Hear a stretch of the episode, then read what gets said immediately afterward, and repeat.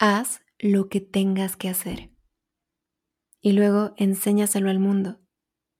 Que los demás te encasillen como quieran. ¿Por qué te encasillarán?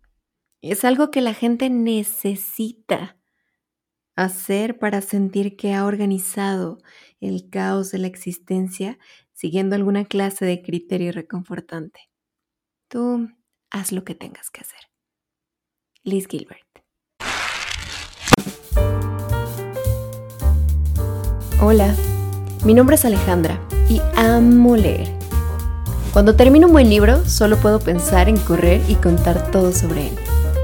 Estás en De haberlo leído antes, un podcast en el que te platico sobre cosas que leo y te invito a reflexionar sobre ellas. Bienvenido.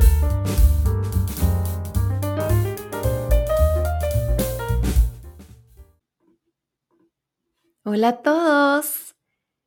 Espero que estén pasando un día increíble. Y si su día no va tan bien, les mando un abrazo enorme y mucha luz deseando que todo mejore pronto. Yo me he sentido de verdad muy bendecida esta semana. Te comparto que hoy le di por fin carpetazo a un proyecto que puse en pausa hace ocho años. Y que muchas veces durante este tiempo pensé, ni loca lo retomo. Ya habrá oportunidad de que te cuente exactamente qué pasó pero bueno, hoy es día de disfrutar, así es que estoy muy feliz de estar aquí y podértelo contar. Además de eso, que para mí ya es mucho, tuve la fortuna de poder pasar un día de esta semana con mi aliada, mi confidente, mi partner in crime, mi mamá en un evento padrísimo, absorbiendo como esponjas mensajes súper potentes. Y ahí nos tenías, idas, disfrutando mucho todo ese conocimiento y toda esa vibra que se siente cuando te encuentras con tu tribu. Cuando te rodeas de personas que sabes y sientes que están en la misma sintonía que tú. En este evento del que te hablo hubo 11 ponentes, 10 de ellas mujeres, todos hablando de cosas bonitas.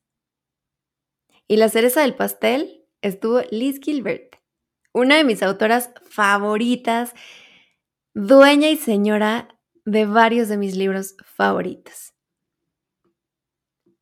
Si estuviste en el evento, sabes que no es poco cuando digo que fue mágico. Si no estuviste, me encantaría poderte transmitir un poco de lo mucho que recibí de él. Así es que decidí esta semana hacer una dinámica diferente.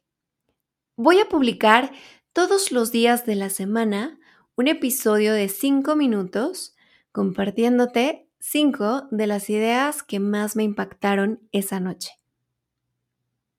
Y por supuesto, tengo que arrancar con Elizabeth Gilbert.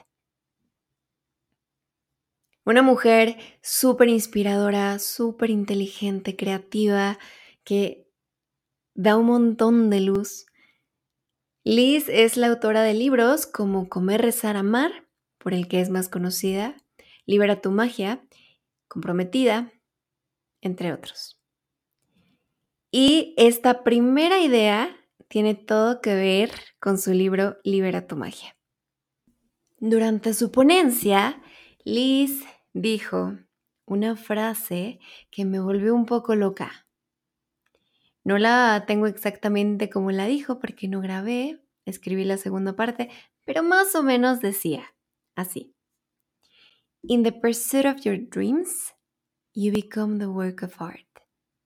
Es decir, en la persecución de tus sueños, tú eres quien se convierte en la obra de arte. Y me parece un mensaje súper poderoso, porque creo que a veces nos ocupamos tanto de la meta, declaramos, quiero correr un maratón el próximo año. Y bueno, sí, pero ¿qué tienes que hacer para prepararte?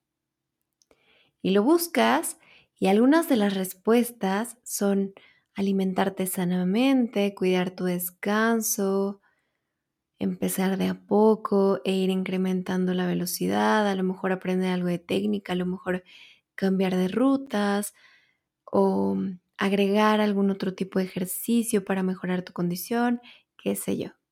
Busca un coach, únete a un grupo de corredores. Y cuando estás verdaderamente comprometido con tu meta, haces estos cambios. Y entonces dejas de desvelarte, dejas de comer chatarra, ahorras para unos buenos tenis, a lo mejor te inscribes a un gimnasio,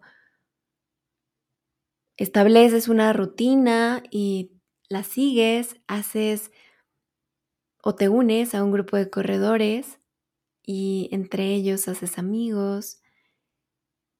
Incluso sacas a personas que no están sumando para tu meta, porque es gente que te da puro mensaje basura, como, hay un maratón para qué?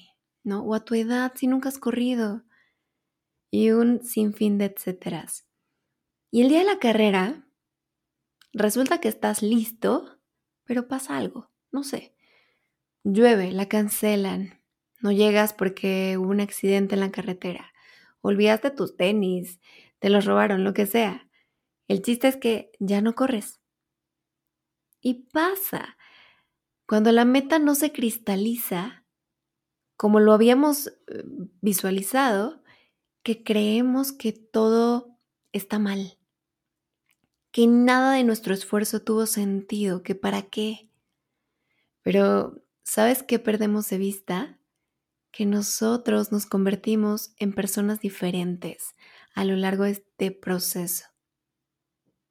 Que todo el camino que recorrimos, todo lo que aprendimos, todo lo que dejamos, nos convirtió en otra persona a la que inició el viaje queriendo alcanzar la meta del maratón.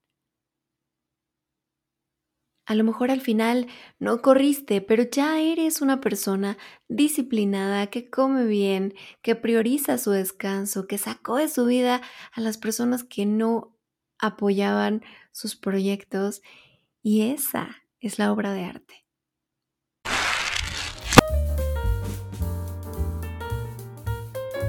Esto ha sido todo por hoy. Me encantó compartir contigo. Si tienes algún libro del que te gustaría que habláramos, escríbeme. Estoy en Twitter e Instagram como de haberlo leído y de haberlo leído antes. Si el episodio te gustó, arróbame y ayúdame a difundir. Hasta pronto.